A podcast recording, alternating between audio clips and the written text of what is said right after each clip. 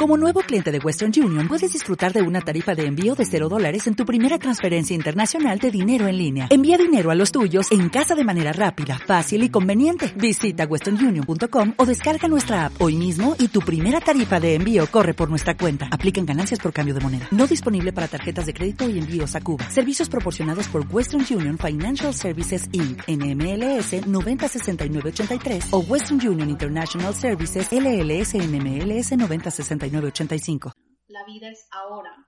Solo tengo esta vida. Solo tengo este momento. No puedo esperar a ser más rica, a tener más dinero, a ser más inteligente, a ser... No. Solo ahora, ponte ya y empieza a dar los pasos para hacerlo. Para que cuando tenga 70 años, no mire atrás y me arrepienta de lo no hecho, sino celebre lo que conseguí.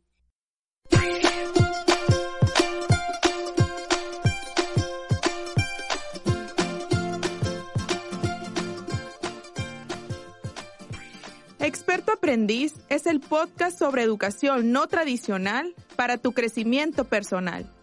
Experto Aprendiz son herramientas e inspiración para tomar el control de tu educación y dirigirte a lograr tus sueños. Exploraremos los caminos no tradicionales con los que puedes educarte para lograr tus metas y llamado de vida. Porque aprender es una aventura que dura toda la vida, lo mejor es estar bien equipado.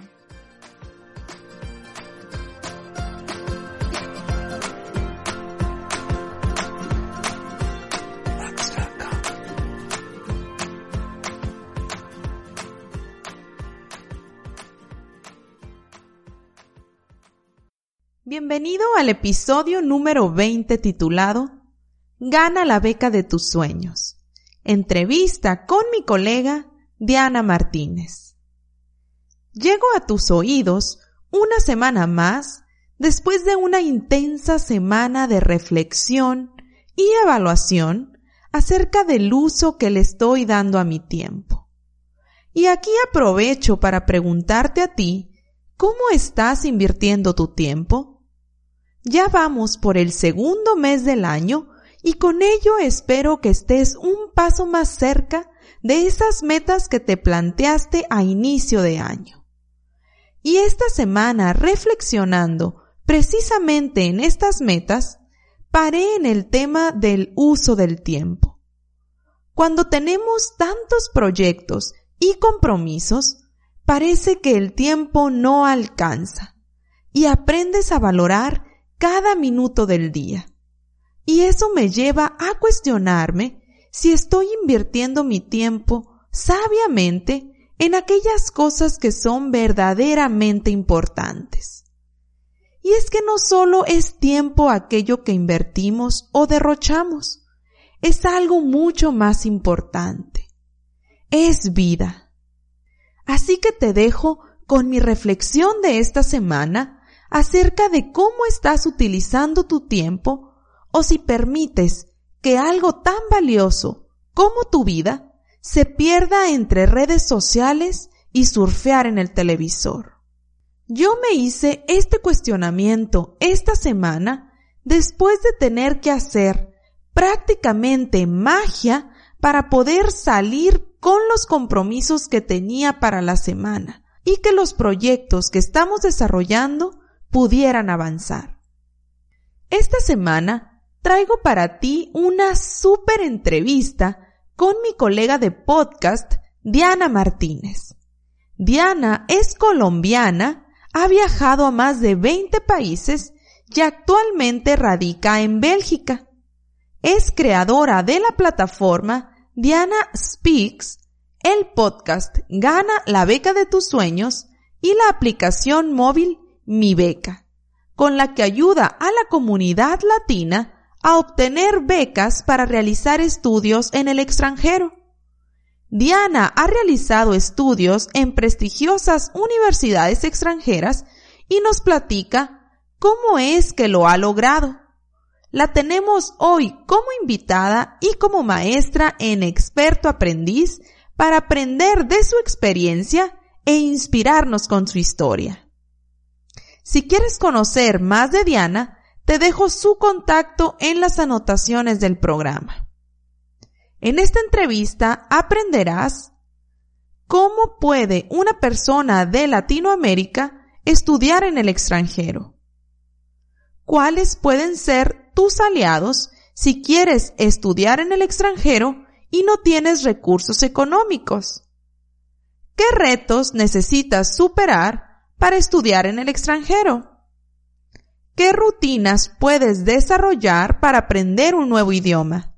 ¿Con cuánto tiempo de anticipación debe prepararse una persona para aplicar para una beca en el extranjero? ¿Qué aprendizajes de vida te dejan los viajes?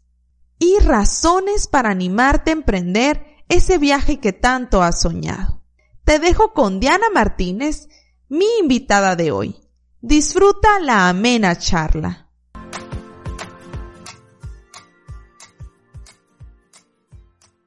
Darte la bienvenida a este espacio de experto aprendiz. Estamos encantados de tenerte por acá, aprendiendo muchísimo de ti, de tu experiencia, de todo lo que estás haciendo. Y para empezar, platícanos quién es Diana Martínez ¿Y qué hace una colombiana viviendo en Bélgica? Wow, Yasmi, pues antes que nada, muchísimas gracias por la bienvenida tan calurosa. Es un placer la invitación que me has hecho para participar del programa Experto Aprendiz. Está genial. Y bueno, ahora paso a contarte un poco, a contarle a toda tu audiencia también quién soy yo. Eso, nací en Colombia, como has dicho, eh, realicé pues allí toda mi formación, mi, bueno, mi formación profesional en la universidad y eh, muy joven, con los 20 y algo, 23, empezaron unas inquietudes para ir a estudiar al extranjero. Entonces, eh, realmente pues eh, los costos de los estudios realmente muy altos para mi familia. Yo pertenezco a una familia de clase pues media, trabajadora, un, un, padre que queda viudo, entonces con tres hijas y digo, no, no, no, esto no hay posibilidad de que mi padre me pague irme a recorrer el... Entonces, eh, las becas eh, fueron mis aliadas. Conocí una chica que había ido a Israel con una beca y cuando ella regresó a contar su experiencia, me dijo, Diana, tú deberías aplicar y conseguir esa beca, eso es para ti, tú disfrutarías mucho. Y bueno, aquí fue cuando conseguí la primera beca, de aquí vinieron muchas y ya me imagino que me preguntarás después. Y todo ese recorrido me ha llevado a um, visitar muchos países. he conseguido becas para estudiar en España, en Finlandia, en Londres. Y ahora estoy eh, radicada, ahora estoy viviendo, puede ser temporalmente, porque esto de cambiar de países queda gustando. Y ahora estoy acá en, Bélgica, en Bruselas, eh, conociendo, disfrutando la ciudad, eh, trabajando con el proyecto y bueno, viendo otras oportunidades, eh, a ver a dónde la vida me lleva. Excelente, Diana. Ahorita nos platicabas que has ganado varias becas a lo largo de, de tu vida profesional. Cuéntanos cómo es que has ganado estas cuatro becas para estudiar en el extranjero. Platícanos un poquito qué retos has tenido que superar para ganar estas becas. Bueno, muy buena pregunta. El primer reto, y, digamos que todo empieza con esa primera beca cuando voy a Israel. El primer reto, pienso que era, fue confiar en mí y el segundo, no escuchar a los que yo llamo robasueños o quitasueños. Esa a la que tú le dices, puede ser muchas veces tu familia, que, que a veces es duro, ¿no? O amigos que tú les dices que estás planteándote la idea de aplicar a una beca para ir a Israel. Y recuerdo que me decían, pero ¿qué se te ocurre? Israel está en guerra, ese país es un conflicto total, ¿qué vas a ir a hacer por allá? O gente que me decía, tú no puedes, tú no vas a ganar esto. Entonces, el primer reto fue confiar en mis capacidades, creer en mí, y el segundo, no escuchar y actuar. Preguntar qué es lo que tengo que hacer, qué documentos tengo que enviar, cuál es la información que necesitan y seguir los pasos, seguir los pasos y obtuve la beca. Al obtenerla, lo que tuve también fue, obviamente, una enorme confianza en mí misma. La experiencia fue extraordinaria, realmente era la primera vez que yo salía del país que me iba a un país tan distinto como es Israel. Estuve en Jerusalén viendo y allí me mundo sabe que hay muchas cosas que no conocemos, bueno, que no conocemos nada, o sea, conocemos nuestro barrio, nuestro país un poquito, ¿no? Porque nuestros países también en América Latina son muy grandes, entonces no los podemos ni recorrer todos. Entonces allí es cuando eh, me doy cuenta que quería hacerlo, volverlo a hacer, pero por un periodo más largo, porque la beca de Israel era corta. Entonces regreso al país y aquí, ¿qué retos tuve que superar? Aquí era el persistir. Ese es mi, otro consejo, es persistir. Quería una beca para hacer una maestría eh, por un periodo mucho más largo, estamos hablando que un año, máximo dos. Y entonces eh, empezar a presentar muchas solicitudes, era ya muy consciente que la carta de motivación es fundamental y a esto le dedicaba horas y horas y horas y días a pensar qué iba a contar, qué era la historia que iba a contar, para que ellos dijeran que vale la pena tener a Diana en la clase. Y, y, ese era el reto, persistir, porque eh, no es fácil, hay mucha información.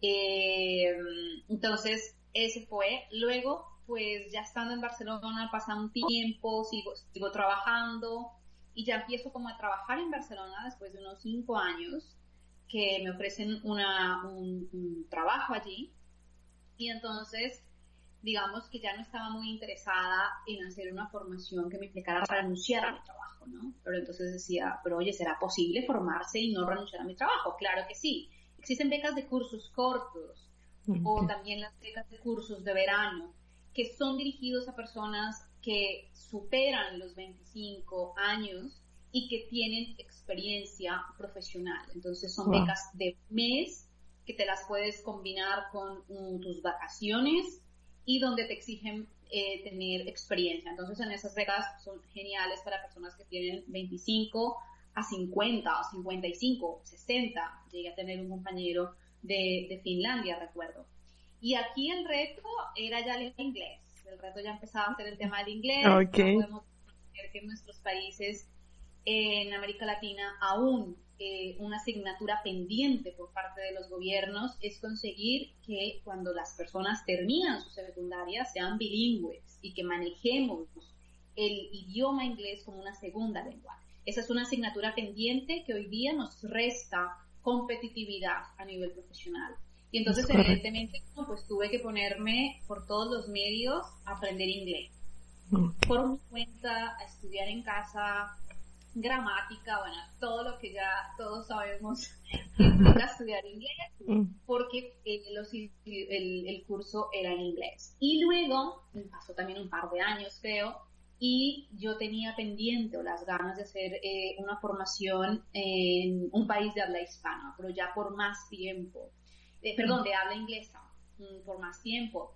Entonces, aquí de retos hubo el, de nuevo el tema del inglés porque estudié, estaba aplicando para estudiar en la London School of Economics and Political Science. Estamos hablando que es una de las mejores universidades de Inglaterra, con lo cual piden un examen exigente en idioma inglés. El reto era el inglés y el segundo reto era escribir una excelente carta de motivación. O sea, trabajarme muy bien esa carta de motivación, y el currículum, porque te piden mm, presentar de manera muy coherente lo que tú has hecho. Entonces, ah, este era el reto. Era, Diana, tienes que esforzarte mucho, tienes que saber qué vas a decir, no puedes decir cuatro cosas, ¿no? Con, sin sentido. Y, y bueno, eh, siguiendo como esos pasos, venciendo eh, miedos y con, siguiendo esos retos, pues he conseguido esas cuatro becas que tú comentabas. Ok, excelente Diana, muy inspirador todo lo que nos platicas, muy inspiradora tu historia. Ahorita llegabas al tema del inglés, ¿no? Que fue uno de los retos que tú tuviste que enfrentar y yo creo que es uno de los retos a los que nos enfrentamos todos los latinos que estamos buscando estas experiencias en el extranjero. ¿Consideras que un intercambio de idiomas es la mejor forma de aprender un idioma ¿O crees que los cursos que podemos llevar en nuestros países son suficientes para dominar el idioma? Bueno, yo he llegado como a, una conclusión con respecto al, idioma inglés, al aprendizaje del idioma inglés. Básicamente, el conseguir un buen nivel de inglés y conseguir obtener un certificado académico como es el IELTS o el TOEFL, que son los únicos exámenes que nos van a pedir al final, básicamente depende de la cantidad de esfuerzo y horas que cada uno le dedica al inglés. Es decir, eh, uno puede ir a una academia de inglés en su país, ¿no? En México, en Colombia, en Perú, uno puede ir a una academia de inglés. Pero lo que uno no puede hacer o creer es que uno está yendo a la academia dos días a la semana. Por ejemplo, vamos a decir que los lunes y los miércoles voy eh, de 5 de la tarde a 7 de la tarde, dos horas. Y entonces voy a la academia, eh, tengo mis dos horas, luego salgo y nuestra verdad es que luego será hola, ¿qué tal? Hablamos en español y ya está. Y así sigo el curso y así hago meses y meses. Pero no hago nada más durante la semana. Eso es un error. Y evidentemente mucha de la frustración de muchas personas está en que llevan mucho tiempo yendo a una escuela de idiomas y no consiguen tener un nivel eh, en speaking, en writing, en nada, Entonces está uno siempre ahí como en un B1, un B1, un B1 y es que esto no te alcanza para conseguir un, un nivel avanzado. Entonces yo hice muchas cosas a nivel eh, personal, a nivel autodidacta. Y entonces aquí sí quiero compartirlo con todas las personas de, experto aprendiz. Es, yo dediqué muchas horas ya que, que, estudiando, que esto qué quiere decir, muchas horas sentada estudiando en mi casa. Y entonces no solamente estudiando la gramática, yo hacía este tipo de cosas, por ejemplo. Uno de los profesores en Inglaterra, alguna vez hice una estancia corta en Inglaterra para mejorar el idioma, dijo, por la mañana, cuando recién te has levantado, tu cerebro ha descansado y está bastante fresco. Entonces tú te vas a poner a preparar el desayuno, a tomar todo esto. Pues en ese momento pon uh, las noticias de la BBC o un audio en inglés y tú vas escuchando el inglés. No con la idea de entenderlo todo, pero sí que tu cerebro vaya escuchando esto. Y yo efectivamente durante, no sé, seis meses estuve pero dedicadísima a, esta rutina que, os voy a explicar. me levantaba y me ponía todo el tiempo el tema del audio. Luego, eh, ya estaba lista, me tenía que ir a trabajar y ya sea que utilices el, eh, el, transporte público o que vayas en coche a tu trabajo, es un tiempo entre comillas muerto. Entonces, en lugar de escuchar música, lo que yo hacía era lo mismo. Me ponía de nuevo las noticias de la BBC o me ponía un audio en inglés y dale otra vez, y dale otra vez, y dale otra vez. Luego salía, me iba a mi casa y otra vez lo mismo, me volvía a poner mis audífonos y me volvía a poner esto. Llegaba a mi casa y me ponía a leer y a preparar la gramática. Y antes de dormir, lo que ellos recomiendan es eh, que ya que el cerebro se va a ir a descansar, leas una página de un libro que sea de tu nivel de inglés. Ok. Entonces, una página sin intentar traducirle palabra por palabra, sin intentar entenderlo todo, pero que te vayas como con eso a dormir.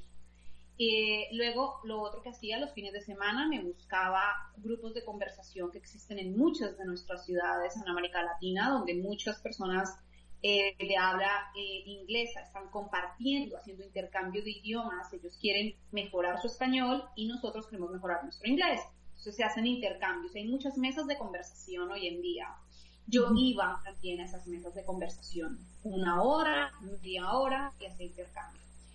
Otra cosa, antes de presentar los exámenes del TOEFL o IELTS, siempre le recomiendo a las personas, y de hecho tengo también videos en la página web, donde por favor, prepárate antes de presentar el examen. Es decir, no vayas con los ojos vendados a presentar el examen porque muy probablemente lo puedes perder. Y el problema aquí es que el examen es muy costoso. Estamos hablando que son cerca de 150 dólares.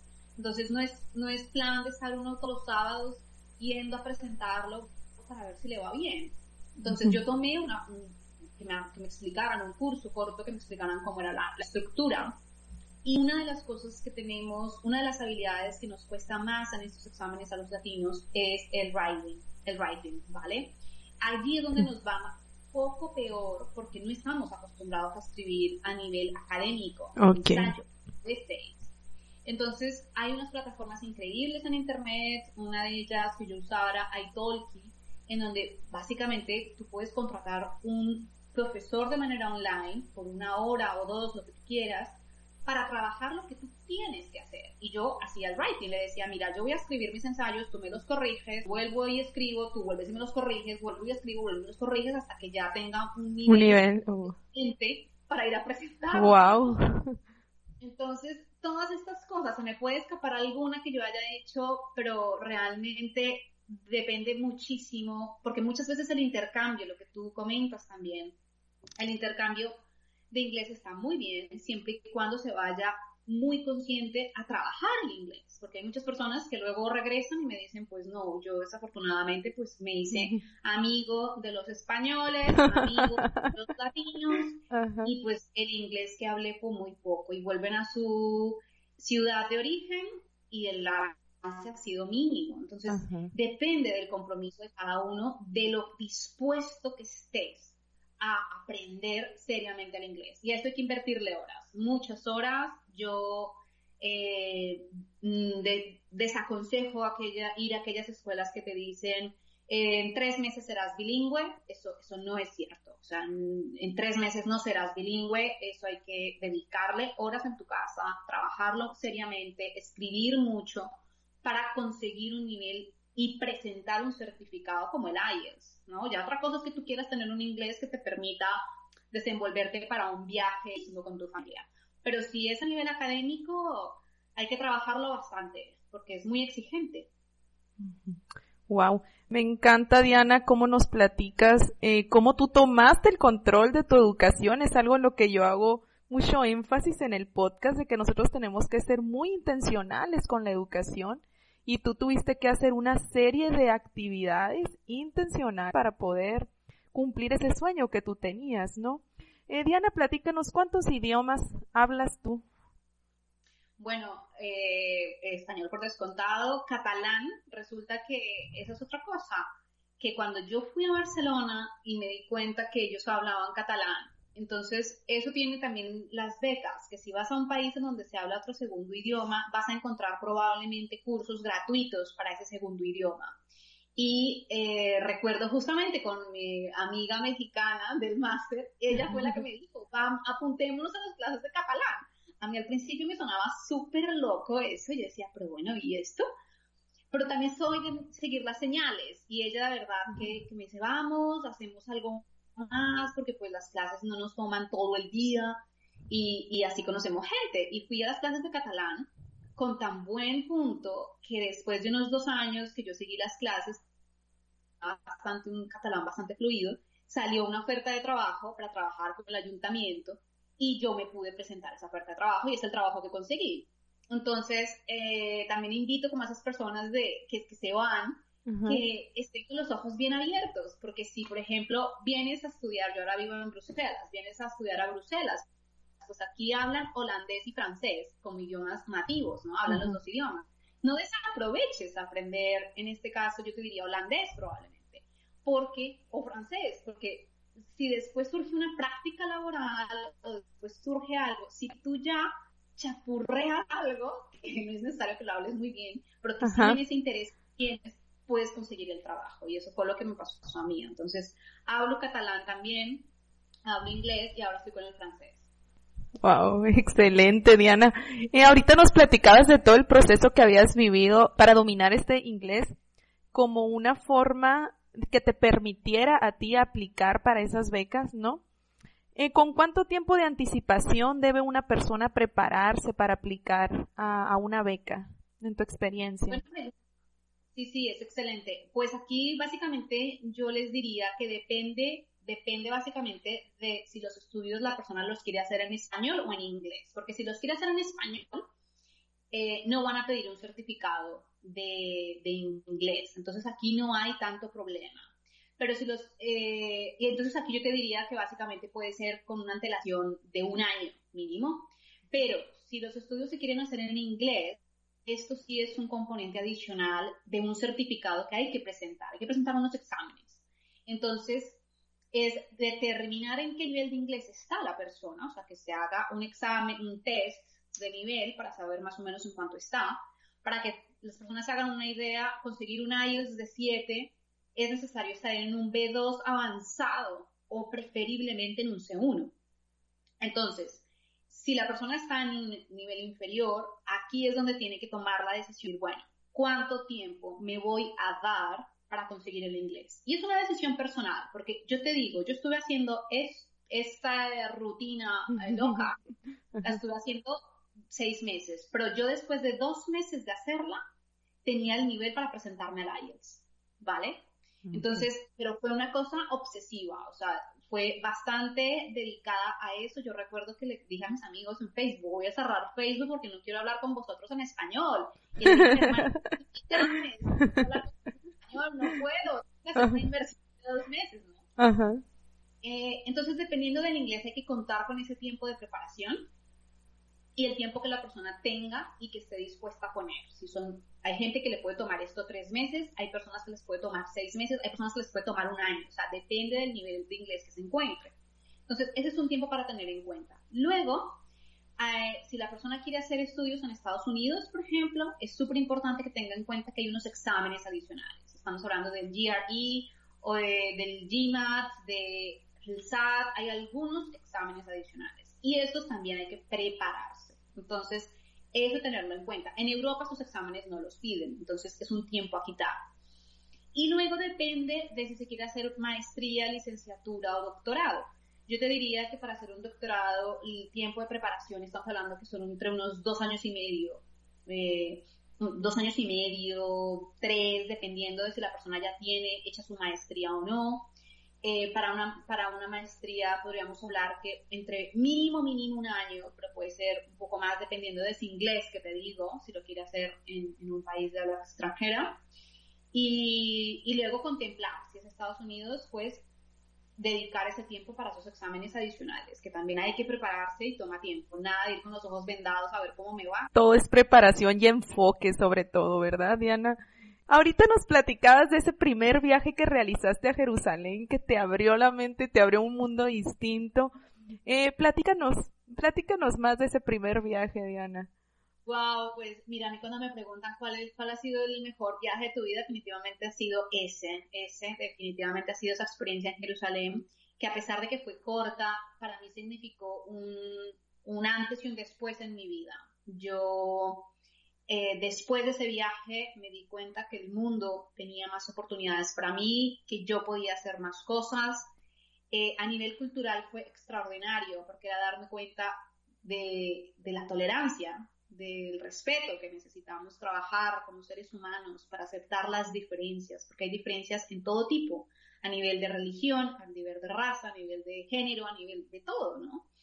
Y eh, darme cuenta de, wow, cuando sales de tu zona de confort y dejas lo que conoces, tu barrio, tu ciudad, tu país, y te plantas allá con una maleta que no tiene más que 20 kilos y tú, que al final no eres nadie allí porque nadie te conoce, no tienes amigos, no tienes familia, te das cuenta que la tolerancia, el respeto a los otros es fundamental, el aceptarnos, el no estigmatizar, el ser más abiertos a esa diferencia. Y ese viaje me dio eso y me dio el entender que mm, si bien es cierto mi punto de vista es válido, en el mundo existen mil y un formas de ver la vida y todas son igual válidas. Entonces ya no verme como el centro del universo o como que mi punto de vista es el que tiene que ser así, sino que existen muchas formas de ver la vida y que realmente nuestro reto como, como especie humana para mantenernos es respetar eso, respetarnos los unos a los otros. Y el viajar, dejar tu zona de confort, te hace dar cuenta que es necesario para ti y para los otros. Luego fue esa, e, esa, esa posibilidad de decir, bueno, hay muchas oportunidades esperando, lo que pasa es que no nos damos cuenta o no estamos atentos pero si yo he conseguido esta beca, yo puedo volverlo a conseguir. Excelente, Diana.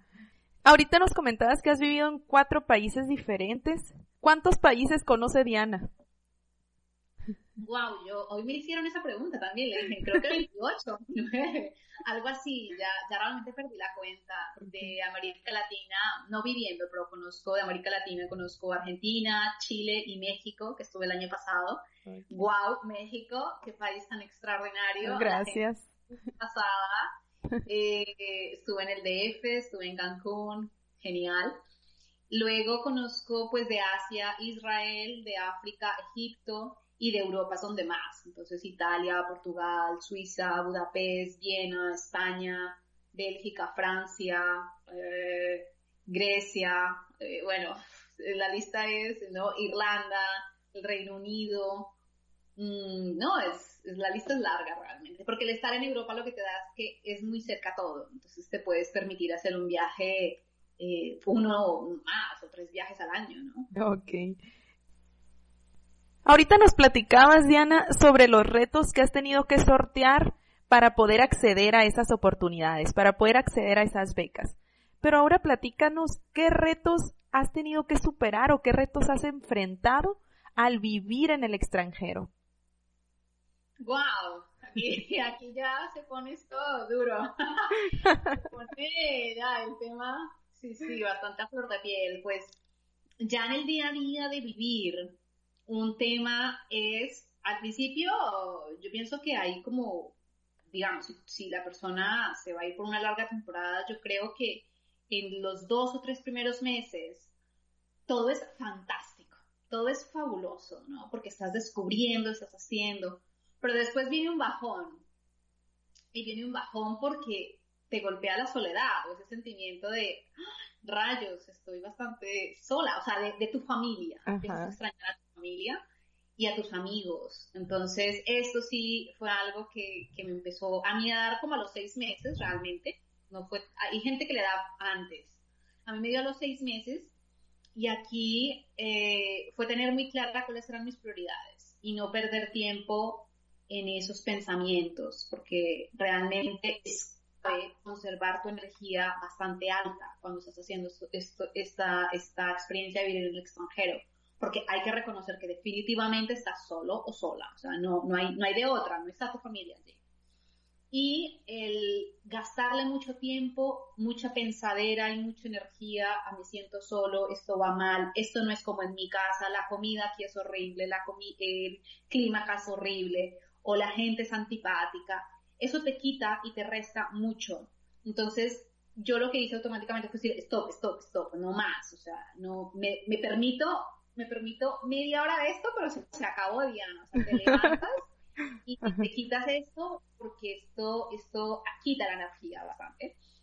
Y por el contrario, me focalicé y dije, a ver, aquí la, la, meta son dos años, que es lo que dura la maestría, no te agobies, amigos, apúntate a cosas, tienes que estar distraída, eh, sacando lo mejor de esto. Y aquí es cuando te digo, por ejemplo, que aparece esta amiga y me dice, apuntémonos a estas clases de catalán, hagamos esto otro y eso me ayudó muchísimo a focalizarme y a buscar oportunidades en donde estaba y a asumir una cosa de decir estoy aquí ahora. O sea, deja que Colombia ya se la resuelve sin mí, tranquila, o sea, eso no lo van a mover de allá.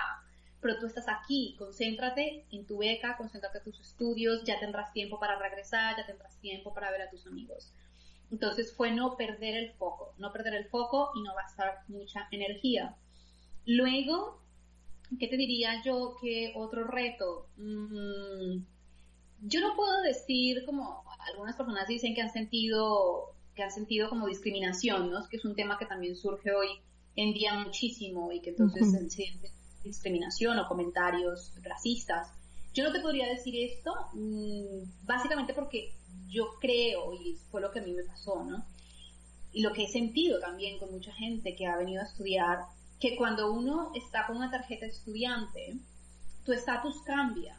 O sea, no, estás, no te están mirando de manera agresiva. Ellos saben que vienes a una universidad a estudiar, a formarte. Y si tú sigues más o menos las reglas y las normas de ese país o de esa gente o tratas con respeto, no tendrás problema. Entonces aquí es clave eso, no tratar muy bien, muy bien a la gente, evitar esos comentarios, que si estás reunido, por ejemplo, si estás viviendo en España y te invitan a una cena con españoles y bueno, y más eh, mexicanos, peruanos, brasileros, de donde sea, evitar entrar en ese bucle de no, es que España no es tan bueno, en España no sé qué, la comida, la gente, porque a nadie le gusta que le critiquen su lugar de residencia y eso genera una barrera horrible. Entonces yo viví algunas experiencias con gente que de estar en cenas y que alguien empezaba a criticarlos y claro, eso se volvía un, un, tema bastante Luego no querían invitar a esas personas. Entonces, aquí el tema es ser muy, muy tolerante, muy abierto, obvio que tú, que nada va a ser igual como es en tu casa, nada va a ser igual como es en tu país.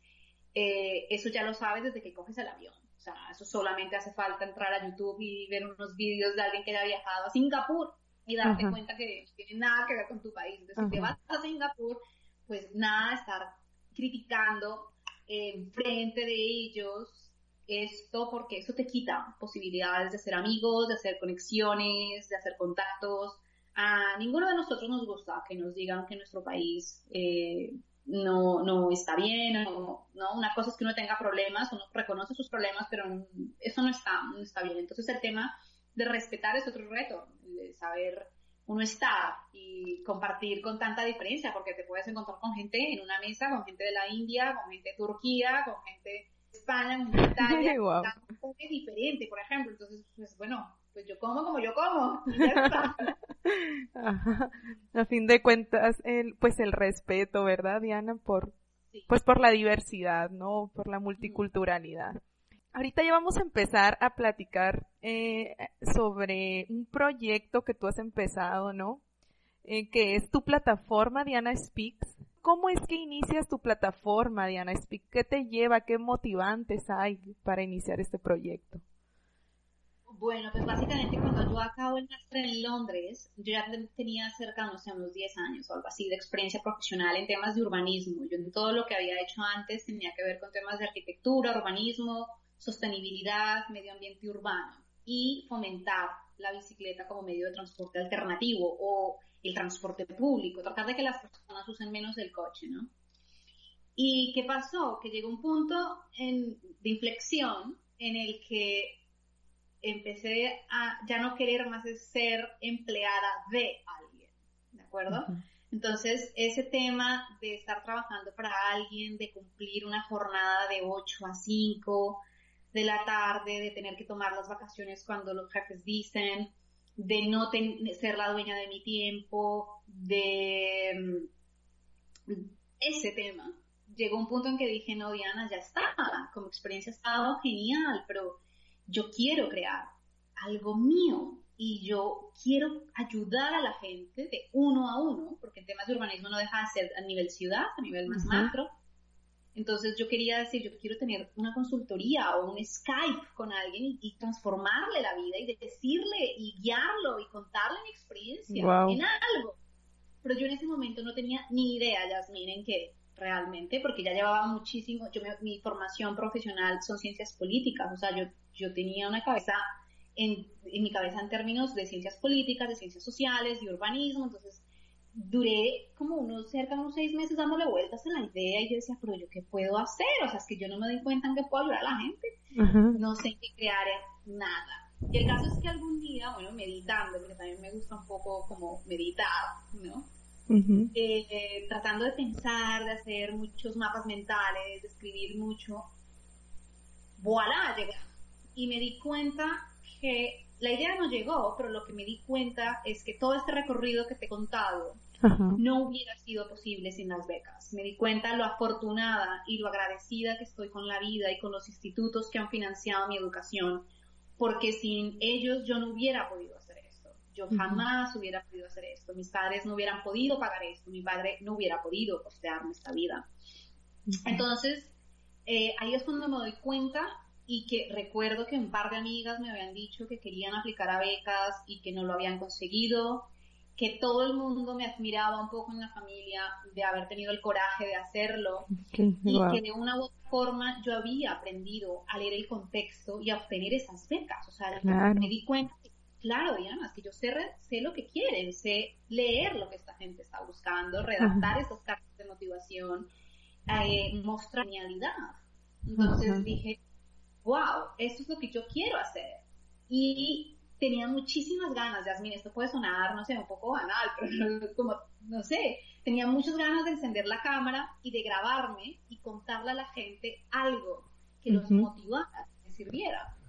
Y cuando me doy cuenta de que esto de las becas me transformó la vida y que recuerdo quién soy yo y que recuerdo de dónde vengo y que recuerdo eh, la realidad de nuestros países eh, en América Latina, en el Caribe, en los países de habla hispana, digo, por favor, hay mucha gente que quiere hacer esto, pero que no sabe por dónde comenzar, que no sabe cómo hacerlo, o que lo ha intentado y no ha tenido éxito y se ha frustrado, o abandonado.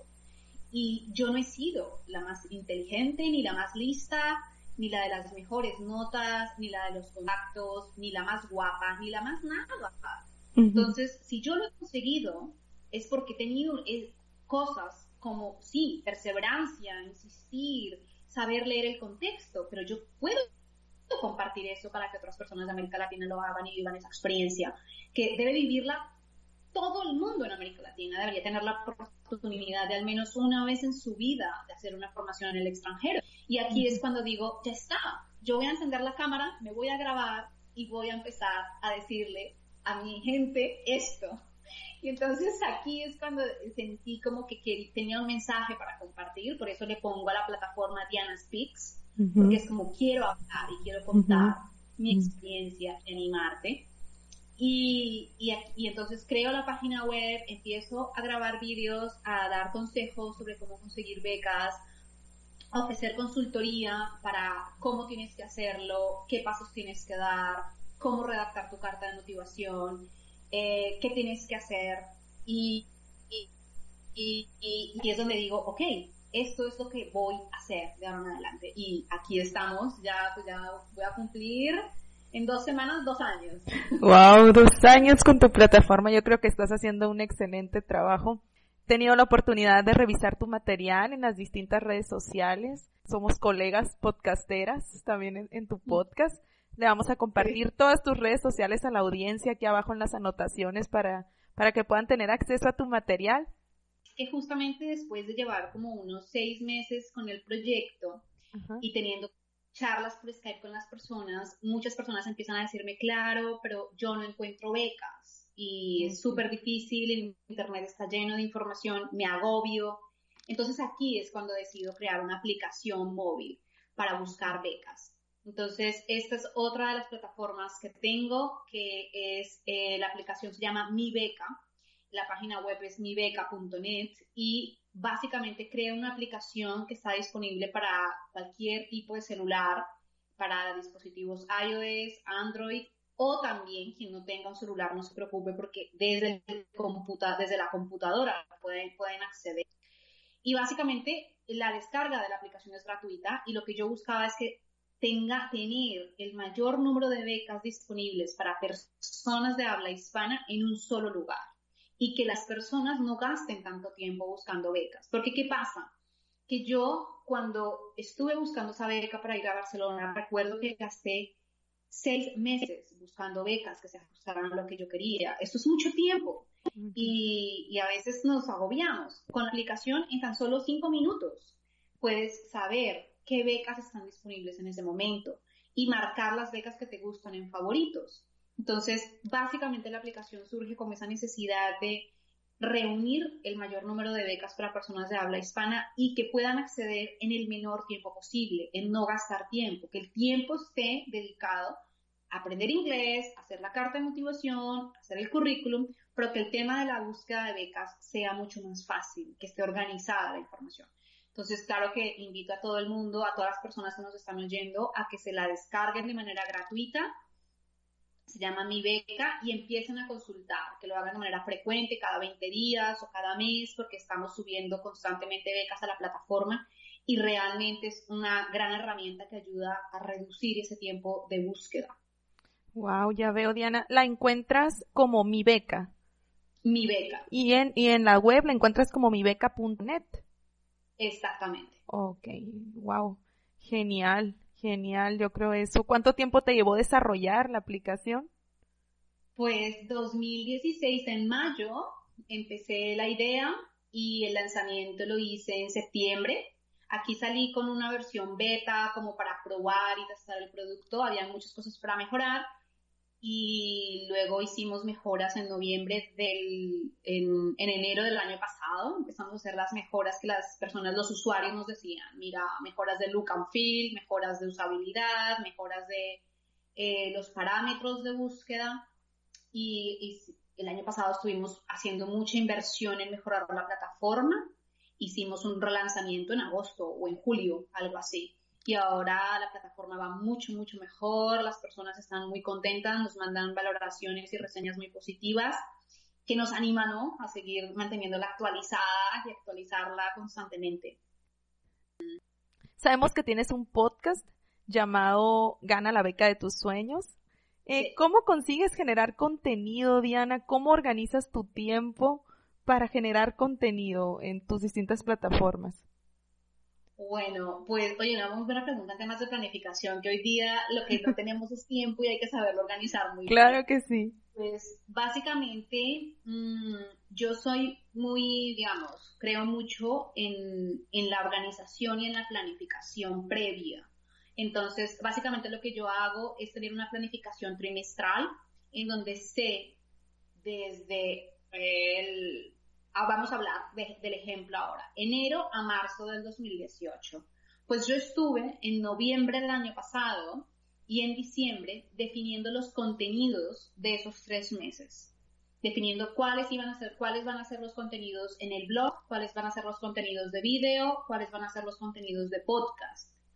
¿Qué temas voy a trabajar? Porque yo ya previamente le he preguntado a las personas o he leído sus comentarios en Facebook o he leído sus emails y ya sé más o menos qué me están pidiendo, que dicen, oye, ¿dónde hay dudas? ¿Cuál es la pregunta que más se repite?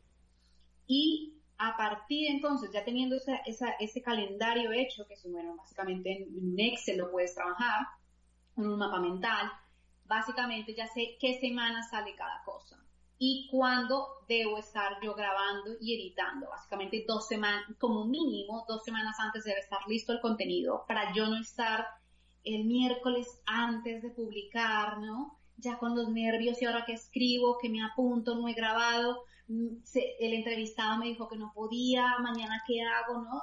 Para evitar eso, que eso te consume muchísima energía, muchísimo estrés, eh, dos semanas mínimo con anticipación, ya está escrito, grabado, pues ya sea el vídeo o el audio, mm, todo el contenido ya está hecho en la, en, preparado y entonces ya solamente es publicarlo cuando llega y con tranquilidad, o sea, doy clic y lo publico, pero ya está previamente como mínimo dos semanas. El reto es tenerlo tres semanas de anticipación, pero de momento con dos semanas voy bastante bien, es como lo hago. Por eso has logrado mantenerte dos años ya con tu plataforma, yo creo tienes una excelente organización, te entiendo.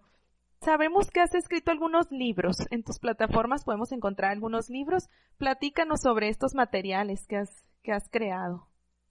Claro que sí. El primero es un ebook que pueden descargar de manera gratuita, que eh, son las 10 razones para estudiar y viajar a otro país. Básicamente aquí eh, la persona va a mi página web, a dianaspeaks.net, y encontrará, apenas entra, un para y recibe de manera gratuita ese ebook que contiene toda mi historia y 10 consejos, 10 razones para, para estudiar viajar a otro país.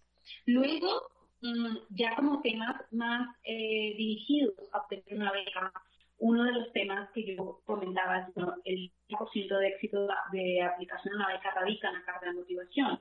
El otro 20 estaría en el currículum y el otro 10 en, otro tipo de, elementos. Entonces, pensando en ese tema del currículum y recibiendo, pues viendo que recibía muchos correos de personas que decían, oye, no sé cómo redactarlo, pongo o no pongo foto, o viendo currículos que me enviaban y que decían, no, no se te ocurra enviar esto así, eso está súper desorganizado, o falta información, o la persona no cuenta todo, cree que, que si se ha ganado un premio, mejor no ponerlo, por ejemplo, porque suena como muy eh, muy atrevido, ¿no? Como darse mucho bombo, mucho, no sé, como... Presuntuoso. Como muy presuntuoso. Cuando al contrario, o sea, al decir lo que has hecho es lo que nos permite saber qué has conseguido. Entonces, viendo esto, creé un ebook de cerca de unas 40 páginas en donde paso a paso explico cómo redactar un currículum correctamente para conseguir una beca. Hay ejemplos en español, hay ejemplos en inglés, hay plantillas ya diseñadas y básicamente es una guía mm, do yourself para que hazlo tú mismo para que la persona redacte correctamente ese currículum y no esté dando palos de ciego. Entonces, este lo encuentran también en la página de dianaspeaks.net. Hay una parte que dice ebook CV, ahí está el, el ebook del currículum. Ok, perfecto. ¿En qué puedes ayudarle tú, Diana, a las personas que están interesadas en estudiar en el extranjero? ¿Cuál es ese servicio que tú prestas? Bueno, básicamente lo primero, digamos, está eh, la, manera en que los puedo ayudar está estructurada de la siguiente manera. Lo ideal es hacer una primera consultoría por Skype para saber la persona qué quiere hacer, porque no es lo mismo, como yo decía, hacer un doctorado, querer hacer una maestría, querer hacer una licenciatura o querer hacer un curso corto en el extranjero. Un poco para determinar allí el plan a seguir, ver el perfil de la persona y decirle, mira, esos son los pasos que tú deberías dar y luego en lo que yo te puedo ayudar, el paso siguiente es, y entonces en ese paso siguiente, aquí depende del punto donde esté la persona. Básicamente, todo lo que tiene que ver con revisar o redactar esas cartas de motivación o que lo pueden llamar ensayos, personal statement, eh, cartas de intención, revisar estos documentos es algo en los que los puedo ayudar. En trabajar su currículum, en decirle, mira, qué cosas debes tratar de añadir, si estás pensando en hacer una maestría en un año, por ejemplo, para el 2019, está genial que hablemos ahora y que yo te pueda decir cosas para potenciar tu currículum de aquí al año entrante y que te pongas en marcha, porque la, beca no se trata únicamente de tener unos requisitos, pero también tener un currículum enriquecido y que demuestres que tienes inquietudes, que hay cosas que te interesan, que has hecho un voluntariado, por ejemplo. Esto da puntos. Entonces, eso también es, parte de ayudarles a construir ese currículum. Toda la documentación ayudamos con equipo a revisarla, pueden ser cartas de recomendación, cartas de referencia, carta de motivación, currículums, formularios.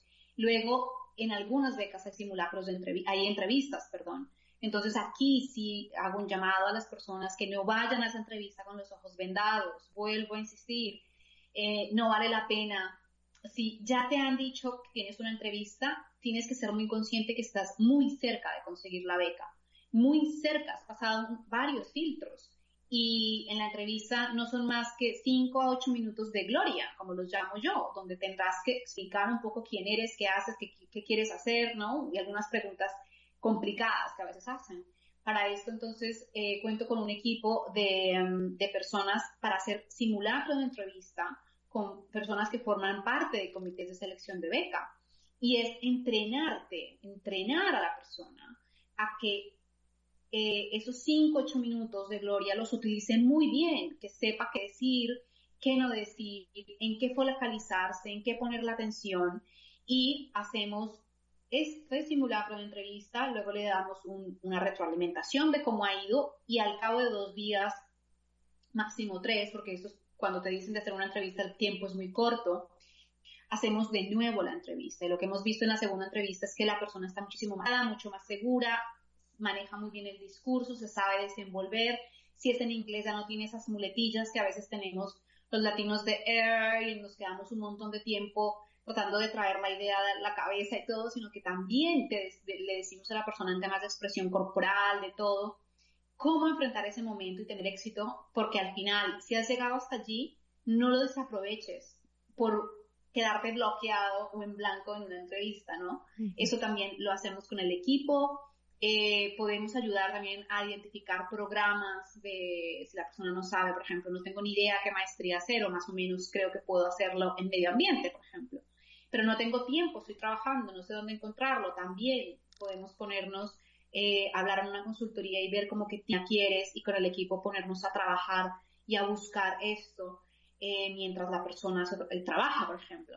La idea de, la consultoría con Diana Speaks es que nosotros te podemos ayudar en casi todo, excepto el inglés, el inglés sí tienes que hacerlo tú, y que somos un apoyo no solamente para hacer las cosas desde el punto de vista profesional, sino también para liberarte tiempo, quitarte tiempo y que tú puedas dedicarte al inglés, por ejemplo, o a pulir tu currículum en cosas que te diré que hagas, en cosas que te diré, mira, lo mejor es que hagas esto cuanto antes, que busquemos, busques allí una organización, una fundación, alguien y puedas hacer esta cosa, esto, porque eso también daría puntos en tu currículum. Entonces, la idea es quitarte ese, entre comillas, digamos, dolor de cabeza en cosas y que tú liberes ese tiempo para que tú puedas decir, ok, me focalizo en el inglés, o me focalizo en presentar los exámenes para Estados Unidos, o me focalizo en mejorar mi currículum, mientras Diana me va revisando esto. Esa es la idea, como también aligerarte el trabajo.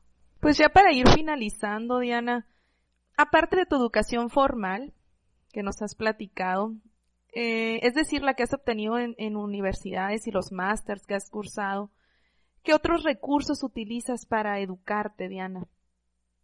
Pues eh, mira, muy buena pregunta, porque la educación hoy día no solamente se traduce en esta educación formal que yo he comentado de las universidades y todo esto con las becas, sino que la educación pienso que va a ser algo continuo en nuestra vida, es decir, no es algo como era antes que nuestros papás nos dijeron, estudias, consigues un trabajo, trabajas toda la vida en esa empresa, te jubilas y ya está. No. Hoy en día, quien no se forma constantemente es retirado del, del mercado laboral, así, o sea, porque las cosas están cambiando constantemente, la tecnología está, ya nos está demostrando muchos empleos están desapareciendo, los están sustituyendo por máquinas, los van a sustituir por robots. Entonces, es súper importante seguir inquietos y seguir formándote, estar a la última.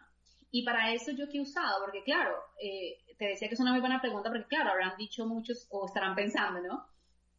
Las personas que me están escuchando, pero bueno, esa chica estaba haciendo urbanismo, todos estos temas, y cómo es que logra luego montar una plataforma digital, y luego qué conocimientos tenía para montar email marketing y vender y hacer esto y en YouTube. Efectivamente me formé antes. Efectivamente, antes de dar el salto a crear esta plataforma, eh, yo hice cursos cortos o no digamos cursos, eh, eh, temas relacionados con emprendimiento.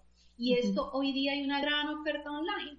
¿Y con quién me formé? Pues busqué, como siempre he buscado, a los mejores. Entonces, en este caso, eh, busqué a los americanos, que van por delante en todo el tema de emprendimiento.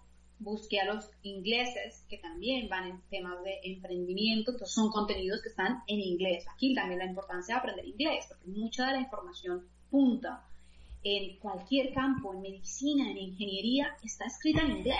Entonces, chicos, chicas, aprender inglés eh, y entonces aquí, ¿cómo accedía?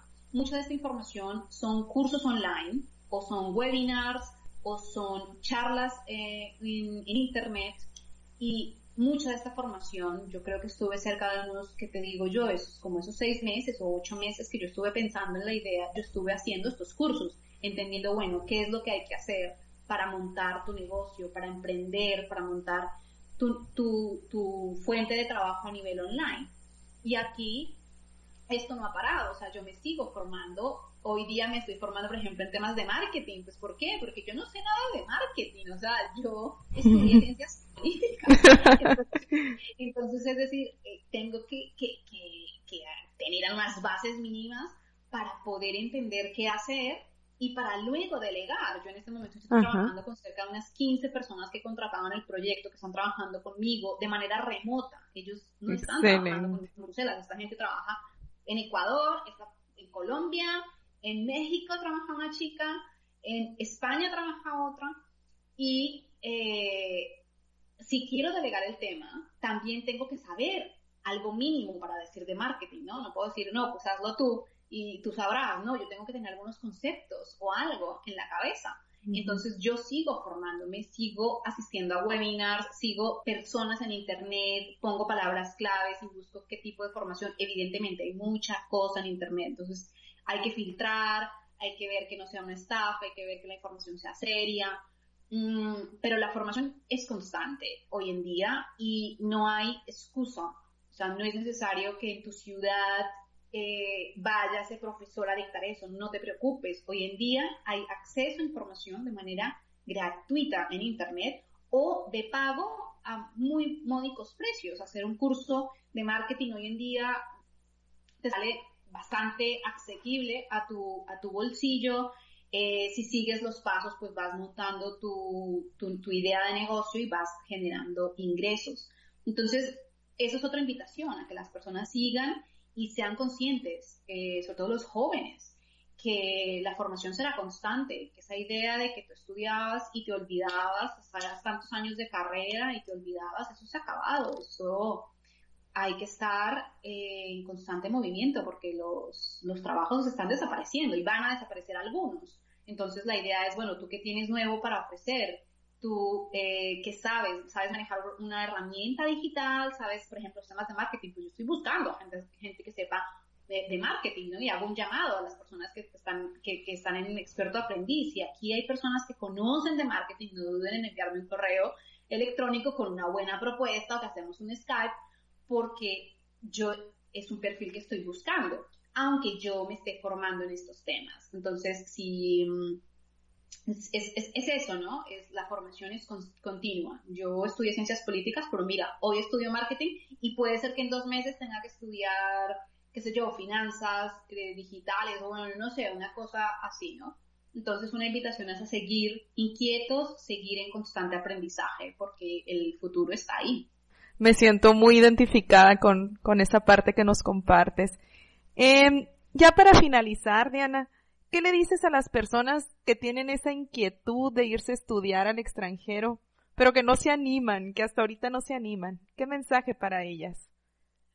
Pues un mensaje que puede sonar un poco crudo, pero que, que es algo que yo ha sido como un mantra en mi vida y ha sido el decir, Diana, ¿Y qué va a pasar cuando tengas 70 años? ¿Te vas a arrepentir de aquello que no hiciste cuando podías? ¿Te vas a echar a lágrimas porque hubieras querido viajar, hubieras querido conocer a otros países, hubieras querido conocer la Torre Eiffel, hubieras, hubieras, hubieras? Y ya es tarde, ya no hay tiempo, ya no hay energía, ya no hay nada. Entonces, ese mantra ha hecho que yo diga, actúa ya, Diana, la vida es ahora, solo tengo esta vida, solo tengo este momento, no puedo esperar a ser más rica, a tener más dinero, a ser más inteligente, a ser, no, solo ahora, ponte ya y empieza a dar los pasos para hacerlo, para que cuando tenga 70 años no mire atrás y me arrepienta de lo no hecho, sino celebre lo que conseguí. Entonces, eh, mi llamado es vive la vida ahora, las oportunidades están, mm, hay que seguir unos pasos, evidentemente, pero que cuando tú mires hacia atrás, tengas una sonrisa para compartir con tus nietos, con tus hijos, con tu pareja, de decir, todo lo que hice fue una vida plena, viví hasta el último minuto, hice todo lo que quise, nada me quedó pendiente, porque no hay nada más duro que llegar a esa edad y tener muchos arrepentimientos de cosas que no hiciste. Entonces, es lo que les digo, no, no lo dejes, porque si tienes ese sueño, si tienes esa inquietud en tu corazón, es porque es posible hacerlo, si no, no estaría ahí, no se te habría aparecido en, tu corazoncito. Si se ha aparecido ahí esa espinita, es porque tú también puedes hacerlo. Y tienes que pensar, yo no soy nada del otro mundo, o sea, ve a mi página, o sea, no, no, soy nada espectacular. Mm, lo que sí es que he creído en mis sueños y lo que se me ha parecido siempre he sido muy fiel y decir, lo intento y si me dicen que no, lo vuelvo a intentar y si me dicen que no, lo seguiré intentando. Pero no me voy a quedar sin saber qué hubiera pasado si lo hubiera hecho. Entonces, es como el llamado, la atención, que ha sido mi mantra y es lo que ha hecho que yo viva la vida plenamente y que si un día no me sentí bien con algo, por ejemplo, ¿no? Después de trabajar muchos años y dije que iba a crear algo, claro que lo voy a crear, claro que lo voy a crear, me voy a formar y voy a ver cómo lo hago. Lo que no voy a hacer es quedarme en un trabajo que ya no me satisfacía, que ya no me sentía bien y no sé, me quedan 40 años de trabajo o algo así, no me iba a quedar ahí. No, Diana, inténtalo. inténtalo, si no después pues apagas tu canal en YouTube y te vas a buscar un trabajo que tienes currículum para conseguirlo, no te preocupes, ¿no? Entonces, es eso, es no renunciar a tus sueños por el que dirán, por lo que qué dirán tus padres, por lo que qué dirán tus amigos, por lo que qué dirán de ti. Yo al principio tuve dudas de salir en YouTube. Al principio dije, bueno, mis amigos van a pensar que me he enloquecido. Y dije, bueno, ¿a quién le importa que me he enloquecido? ¿Qué me importa lo que piensen mis amigos? Así es. Si es mi vida, tengo estas ganas, ¿no? Y luego al contrario, cuando uno sigue sus sueños, las puertas se abren. Y cuando uno sigue sus sueños, la vida es muy generosa, eh, la vida te pone personas, la vida te pone personitas que te ayudan o personas que te dicen, mira, he encontrado esto. Y cuando las cosas se hacen con cariño, con amor, las, las puertas se abren. Entonces, si quieres buscar una beca, hazlo ahora, actúa. Ya sea ponerte a estudiar inglés, ya sea descargarte la aplicación de manera gratuita y buscar becas, ya sea ir a mi página y coger motivación y escucharme, ya sea ponerte a buscar por tu cuenta becas, pero haz algo, dile al universo que que lo quieres y empieza a hacer cosas, empieza a moverte, porque en la quietud no pasa nada. Entonces nadie te va a golpear a tu casa un día, oye, te una beca, ¿no? Entonces es eso, es, es ponerse, es actuar, es hacerlo y la vida es ahora. Eh, que no nos quede ese arrepentimiento a los 70 años de si hubiera hecho, ¿no? Si hubiera ido, si hubiera, si hubiera. No, hazlo. Si te dicen que no, vuelves y lo haces. Que no, vuelvo y lo hago. Y si al final resulta que no, sabes y tienes la certeza y la satisfacción de que lo intentaste hasta el final, que lo hiciste, que hiciste todo lo posible, ya está, pero lo hiciste, pero no te quedas con esa duda. pienso que esa duda mata, ¿no? Alguna vez leí que eh, hicieron una investigación con unas enfermeras en un hospital y la investigación iba a que las personas que ya estaban a punto de morir en esa fase les preguntaron las enfermeras ah, durante muchísimo tiempo qué era de lo que se arrepentían personas que estaban a punto de morir. Y el 90% coincidió en lo que no habían hecho, en lo que habían dejado de hacer, en lo que habían dejado de viajar, en lo que habían dejado de probar, en lo que no se atrevieron a hacer cuando, cuando estaban con energía, con fuerza, con vida. Entonces, ese es mi mantra y, todo el que quiera aplíqueselo si hoy está pensando, este trabajo, este trabajo me está llevando a mí por el camino de la amargura. No te preocupes, hay opciones, o sea, vinimos para ser felices, entonces búsalo. O quiero una beca, quiero una beca, quiero ir a conocer París, ¿no? Que te ha hecho mucha ilusión la vida. Ponte a buscarlo, ponte a hacer cosas si me escuchaste, pues toda mi historia ha sido de actuar. Yo nunca me he quedado quieta. O sea, a mí las oportunidades no es que me han llegado caídas del cielo, no, yo me he movido un montón. Así es, muy, muy inspiradora tu historia, Diana, y muy inspiradora el mensaje que nos dejas a la audiencia. Y una pregunta extra aquí platicando de mujer a mujer. de latina a latina. Este, en tu página nos platicas que encontraste el amor en esos viajes. Sí, sí, sí, Si tienes la confianza de abrirnos un poquito tu corazón y platicarnos ya como, como un piloncito de la entrevista, un poquito tu experiencia en esa área.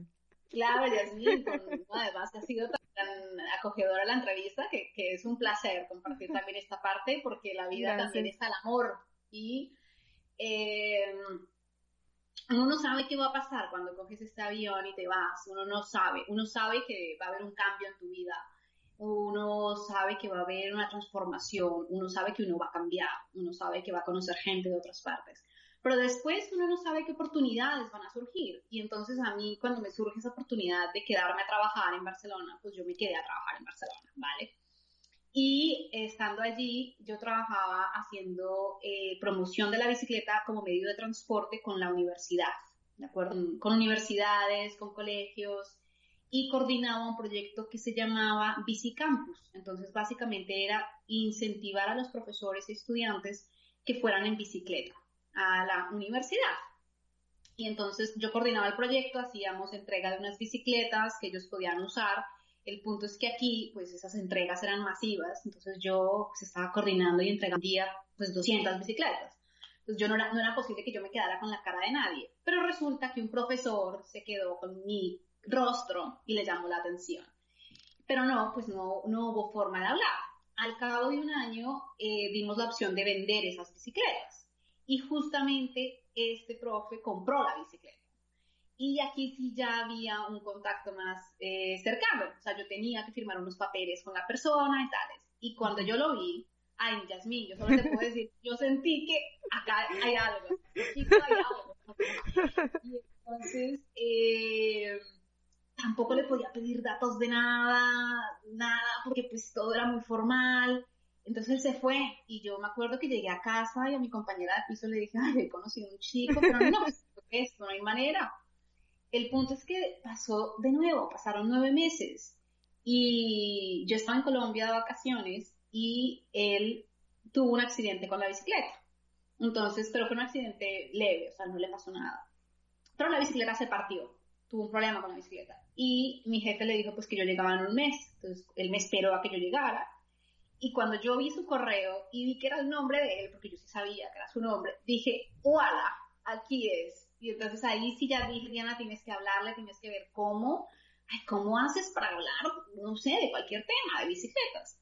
Efectivamente empezamos a hablar de temas de bici, fuimos a un concierto, fuimos a hacer cosas y eh, poco a poco nos fuimos enamorando, poco a poco, poco a poco y, y bueno, eh, él es eh, él es hoy día eh, mi esposo.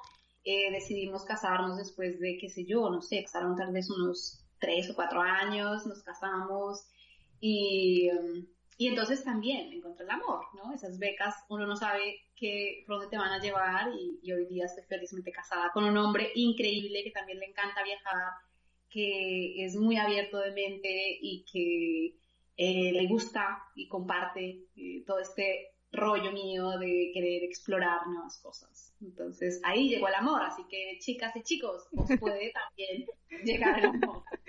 Qué bonito, Diana. Eh, ¿Qué nacionalidad es él, tu esposo? Él es belga. Es belga, ok. Pues qué bonito, Diana. No me queda más que agradecerte todo lo que nos compartes. Pues maneja su tema súper interesante que me encanta, es esta motivación a todas estas personas para hacer algo. Y de resto no, decirte que muy agradecida, ha sido un placer, ha sido supremamente distendido, eh, genial, muy conducida la entrevista, me he sentido muy, muy a gusto, muy profesional, me encanta. Gracias. Y, y, nada, bueno, que ya sabes dónde estoy por si necesitas cualquier cosa de becas más adelante, pues ya sabes dónde escribirme, dónde encontrarme. Un abrazo, Diana, y muchas gracias. Lo mismo, que tengas un feliz día. Gracias.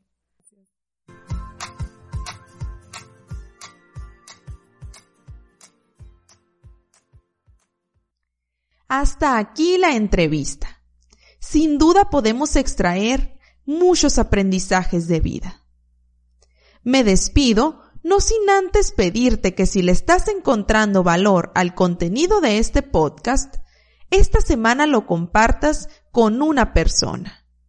Pero no le hables solo del podcast. Compártele el episodio que más te ha impactado e invítalo a escucharlo. La pregunta de esta semana es, ¿cuál es esa beca de tus sueños o sueño de vida que no quieres que llegue un momento en que voltees hacia atrás y digas, ¿por qué no lo intenté? Escríbeme al email del podcast reto Estaré encantada de poder conversar contigo. Que tengas una semana llena de aprendizajes y la valentía para construir tu propio camino. Permite que el mundo sea tu salón de clases. Vive, aprende y crea, conviértete en un experto aprendiz.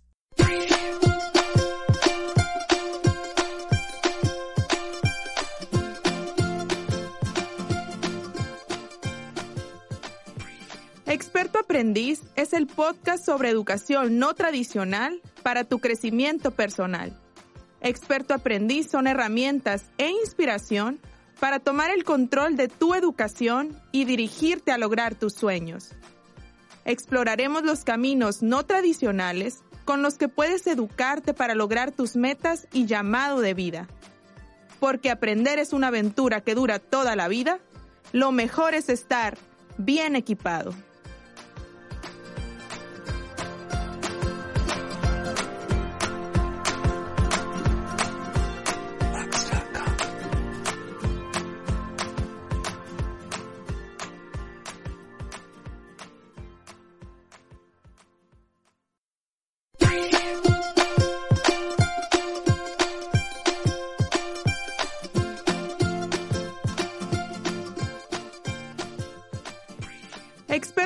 Es el podcast sobre educación no tradicional para tu crecimiento personal.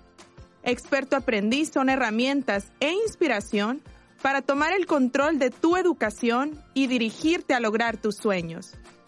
Exploraremos los caminos no tradicionales con los que puedes educarte para lograr tus metas y llamado de vida. Porque aprender es una aventura que dura toda la vida, lo mejor es estar bien equipado.